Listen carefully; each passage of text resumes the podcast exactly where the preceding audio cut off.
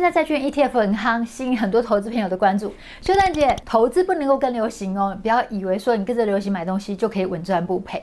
我们要做任何投资之前呢，你一定要先搞懂投资商品，你才不会因为瞎买到时候住套房，才哭天喊地的说产品烂到爆，产品很烂。其实有时候不是因为产品不好，而是因为我没有做足功课，所以让我们自己住套房。你说是不是呢？今天薛伦要告诉你，投资的主要四种工具：股票、债券、股票 ETF、债券 ETF。我们要先了解这四种它们的差差别在哪里。相信啊，只要愿意花十分钟看完这支影片呢，你就能够秒懂投资商品。复利投资要趁早，晚年生活才能好。喜欢薛伦的影片的话，花零点三秒帮薛伦按订阅。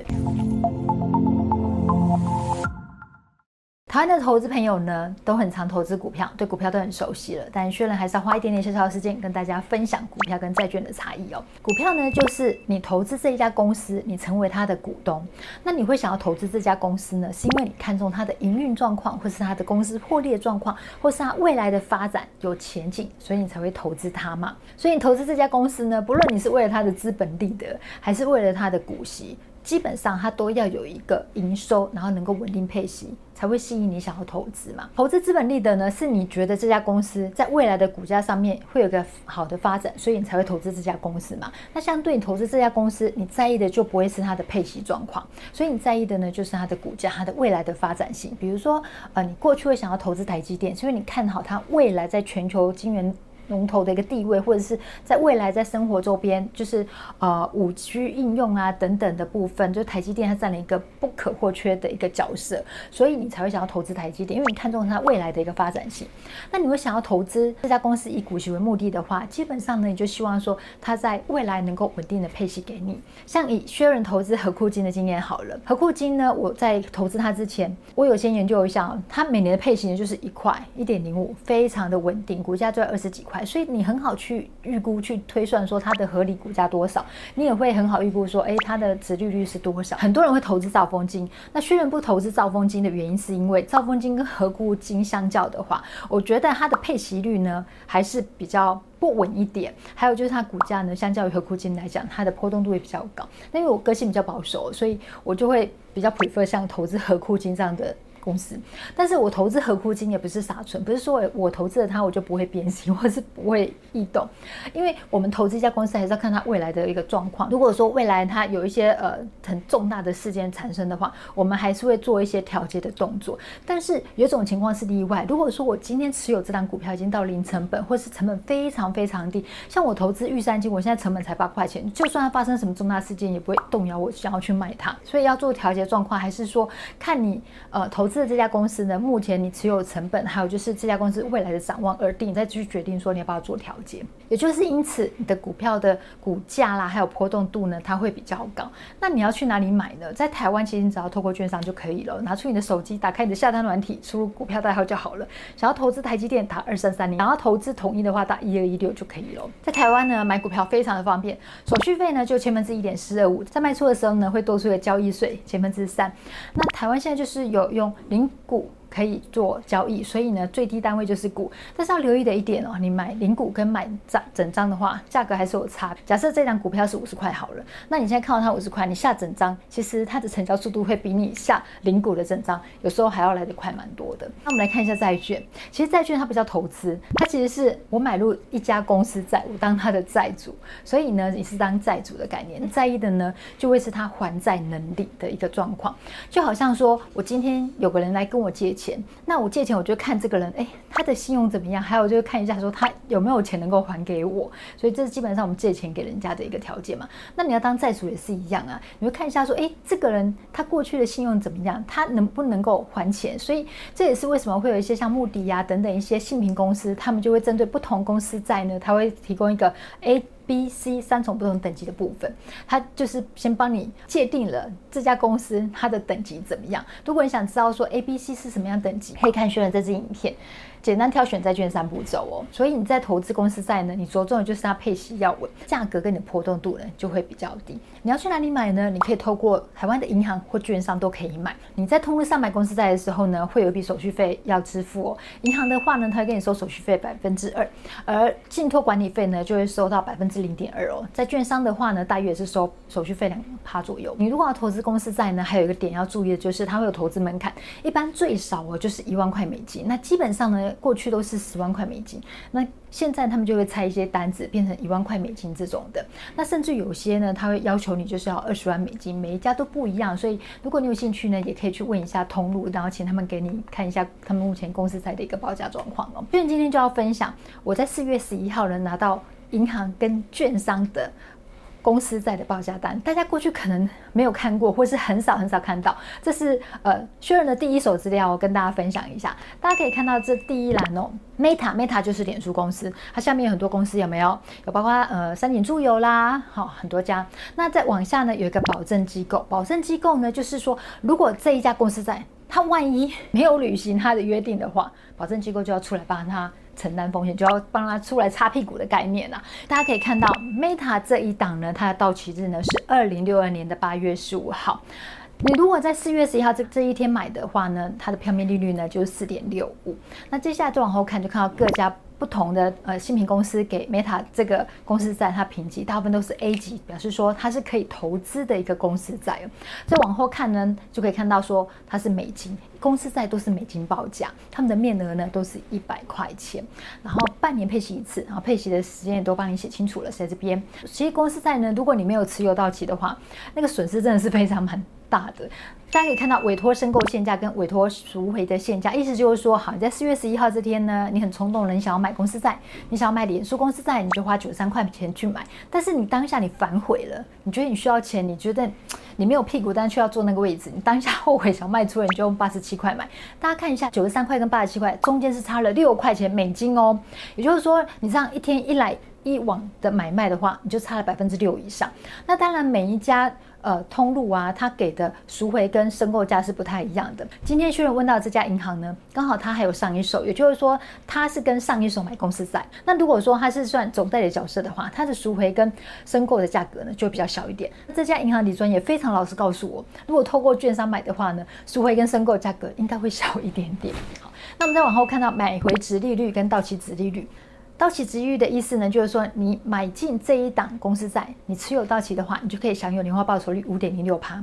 买回值率的意思是说，呃，这档公司债呢，它可能有些附注，它是中途可以买回来的，可以提前买回来的。你可以选择你要或是不要。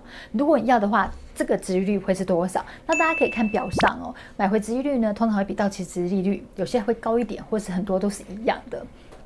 那以 Meta 这一档呢，最低申购金额呢，就是一万块美金。大家可能比较常看到，呃，像 A 级啦，或是 B 级公司债，对于 C 级公司债可能就比较没有概念。薛仁也很好奇，C 级公司债长什么样子哦？这边表上也有，因为我当时就有跟这个李专讲说，我想看看 C 级长什么样，你可以给我 A、B、C，所以他就很认真的帮我找 A、B、C 三种等级公司债。C 级的公司债是像哪一些呢？像英巴克公司，它就是 C 级公司债，它就给你比较好的票面利率，高达八趴。你但是前提是你要持有到二零三六年，你看你要十多年时间持有一家可能很多人没什么听过的一个公司在，别人说你要承担这样的风险。然后去算你八趴报酬，这时候你就要想一想到底值不值得。不过这档是目前不开放申购，大家可以看到最后面有一个 TLAC 债，它其实跟 COCO 债是差不多。如果呢它表上有特别注明 TLAC 或是 COCO 债的话，你就要特别留意哦。它是表示说在某些特殊重要事件下，你这个是会损失你的本金或是部分损失，所以它是没有办法拿回来的哦。所以投资这种债券真的是要特别再留意。那我们看完银行的呃报价之后呢，我们再来看一下券商的报价，我们就直接看。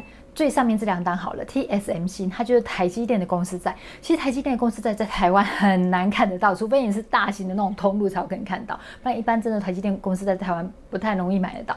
它有最低投资门槛哦，就是二十万美金哦，是美金哦。如果你在四月十一号这天买的话，你可以享有的票票息呢，就是三点八七五趴。你可以看到每一天的报价呢都不太一样，所以大家不要以为说公司债都是买一百块或是固定的买进去，它价格不会波动。其实公司债也会有价格波动。只是它的价格波动呢，不像股票来的那么的大。那如果说你买进的是低档，台积电公司债，你持有到期二零二七年的话，你可以拿到的到期年化殖利率呢，就三点七六趴。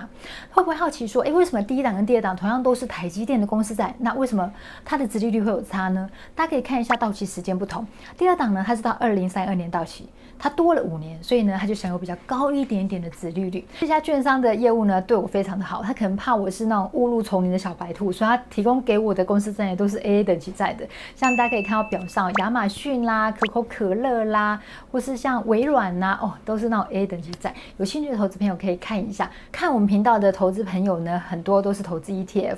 我们跟大家说明一下，股票 ETF 跟债券 ETF 它们的差异又在哪里？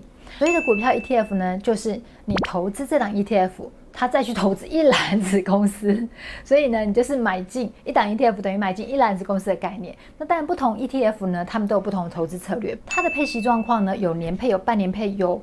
呃，双月配啦，又季配啦，就不一样。就配息时间呢，就依照每档 ETF 而定，所以每档都不太一样。你要怎么购买呢？也一样很简单，就跟你买股票一样，拿起手机，然后输入代号就可以了。手续费的部分呢，它是跟你在买股票一样，都是千分之一点四二五。但是在卖出的时候呢，交易税呢只有千分之一，比股票来的低一点点。讲完告股票 ETF 之后呢，我们再看一下债券 ETF。债券 ETF 呢，一样的概念，就是你买进。一篮子公司债的概念，像大家刚刚有看到，就像给我的一个表格，上面有很多 A 级公司债，有像微软啊、亚马逊啊，甚至于台积电啊、苹果、可口可乐这一次这种的，它就是 A 级公司债，它把这些 A 级公司债打包成一档 ETF，我们买这档 ETF 呢就等于是买了这一篮子公司债。所以大家可以明白这公司在 ETF 的概念了吧？债券 ETF 呢，它有分主权债 ETF，也有分公司债 ETF、产业债 ETF、金融债 ETF，还有非投资等级债 ETF，也是有分很多种的。怎么样购买？很简单，跟你在买股票一样，拿起手机下单，输入代号就可以了。只是它代号后面有个 B，就 Bond，B O N D 的意思，所以记得。有 B 的话就是债券 ETF，它的手续费呢也是一样，千分之一点四二五。比较特别的是，政府为了奖励大家投资债券 ETF，你在一百一十五年底之前投资的话，交易税都是零哦。那我们再多说一下股票 ETF 的种类，刚提到说大盘指数 ETF 呢，它就是追踪这一档。大盘指数，比如说你希望你投资的绩效呢是跟台湾的加权指数一样，那你就可以投资像零零五零啦、零零六二零八啦、零零六二零四这一种的。那现在也有一种改版的大盘指数 ETF，像是零零九二二、零零九二三，他们一向是挑选市值大的，但是他们就有纳入低碳因子啦，或者是 ESG 因子。如果你追求呢是股息，那你就可以选择高股息 ETF，它主要就追踪高股息的这个指数哦，像是零零五六啦、零零八七八啦、零零九一九这。这些都是哦，那产业 ETF 呢？当然就追踪这个产业的 ETF 嘛，像是五 G ETF 啦、半导体 ETF 啦、电动车 ETF 啦、生技 ETF 等等都是。举例来讲，像是呃零零八八一啦、零零八九二这些都是哦。那挑选股票 ETF 的原则就是，你要先想清楚你要的是什么。如果说你要追求的是跟大盘指数一模一样的报酬的话，你就选大盘指数 ETF。高股息的话，选高股息。如果你本身在科技界，你很熟悉科技产业，或是你看好科技产业的话，你就可以选择相关的 ETF，比如说像是五 G ETF 啦、半导体 ETF 啦、科技 ETF 等等。所以就这样挑选。讲完股票 ETF 之后呢，我们接下来讲一下债券 ETF。债券 ETF 呢，它有分主权债 ETF，主权债 ETF 呢就追踪国家政府发行的债券。指数，比如说像是美元公债啦，或者是新兴市场债啦。举例来讲，像是零零七六零 B 还有零零八七零 B 都是哦。那公司债 ETF 呢，它就是追踪由公司发行的债券指数。你公司债 ETF 呢有分 AAA、BBB、CCC 等级。举例来讲，零零七七二 B 啊，零零七八九 B 还有零零七二零 B 这些都是哦。那产业债 ETF 呢，它就追踪特定产业所发行的指的这个债券指数哦，像是有电信债 ETF 啦、科技债 ETF 这些都算是，像零零七五五 B 还有零零七八一 B 等。金融债 ETF 呢，它就追踪金融业所发行的债券指数哦，像是有零零七二四 B 啦、零零七七三 B 啦、零零七八零 B。想要知道怎么样挑选债券 ETF 的话，可以看学员这支影片。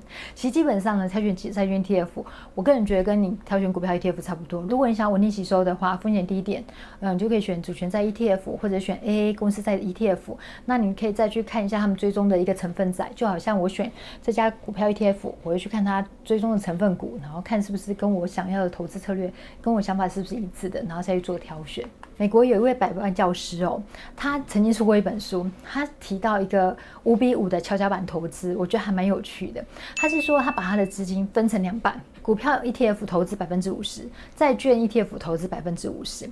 那他在每年年底呢，他就会检视一次，看他绩效怎么样。在年初的时候呢，他就会做一个平衡的动作。比如说呢，年初的时候是五比五好了，那到年底呢，股票呢它涨到八成，那债券呢涨到两成，他就会把股票涨多的这三成呢。他去做调节，然后把它调节到债券 ETF 这边，所以呢，他隔年呢，他就是会在维持一个五比五的一个比例，然后再这样做，就这样每年都这样做这动作。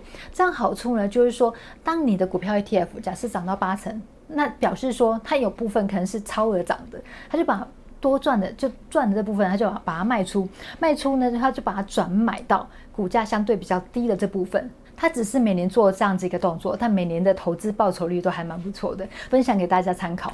希望大家看完这支影片呢，对于股票、债券、股票 ETF、债券 ETF 能够有一点概念，而且能够知道自己适合什么样的产品。如果说你熟悉这家公司的营运发展，你很了解这家公司的股性，你可以选择个股，因为它的报酬率最高。但如果说你的呃资金很雄厚，你的美金部位也很多，你想要稳定的吸收。你就可以选择债券。如果说你没有那么多时间去做研究的话，ETF 真的还是你的最佳投资工具啦，让你不看盘的最好的投资工具。如果你想要取得比较高的资本利得的话，你就可以投资股票型 ETF。如果你想要趁现在债券 ETF 还有一个甜甜价，现在可以吸收，然后以后有机会赚取资本利得的话，你就可以选择债券 ETF。但是呢，我提醒股。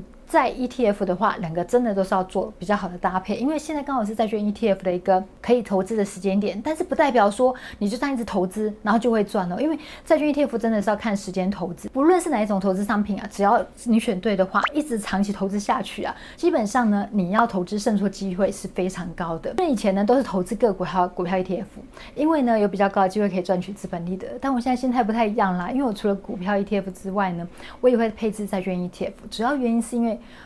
呃，我希望有一个比较稳定的现金流，但我也会看价位进场，我不是说一直瞎买，然后就都不卖，或者是说都不做调节，因为每个人状况都不同，所以这也很难说。如果你还年轻呢，你愿意承担多一点的风险，就可以投资大盘指数 ETF 或是产业型的 ETF。那你在随着年纪大一点的时候呢，你再添加一些股票型的一些吸收产品，比如说像是高股息 ETF 啦，或者是债券 ETF，怎么样挑选？可以看股鱼老师的这支影片哦。因为我们离开职场之后呢，我们就需要有一点稳定的现金。来 cover 我们的生活开销，所以呢，资产我们要随着年纪，随着你的工作形态，然后做一些配置。最后，薛荣要提醒哦，做好资金布局很重要。我们一定要用闲钱投资，千万不要全部 all in，才不会造成心理上的压力。来喽，学有口头禅来喽。选对标的，定期定额，然后 action 就完成了。不论你是选择股票 ETF 或债券 ETF，记得选对标的，然后定期定额再执行这件事情很重要。投资朋友，你看完之后，你下次投资的产品会是什么呢？欢迎在影片下方留言告诉我。复利投资要趁早，晚年生活才能好。喜欢喜欢的影片的话，帮我按赞、分享、订阅，开启下面小铃铛。要记得全部开启，才会看到我的影片。拜拜。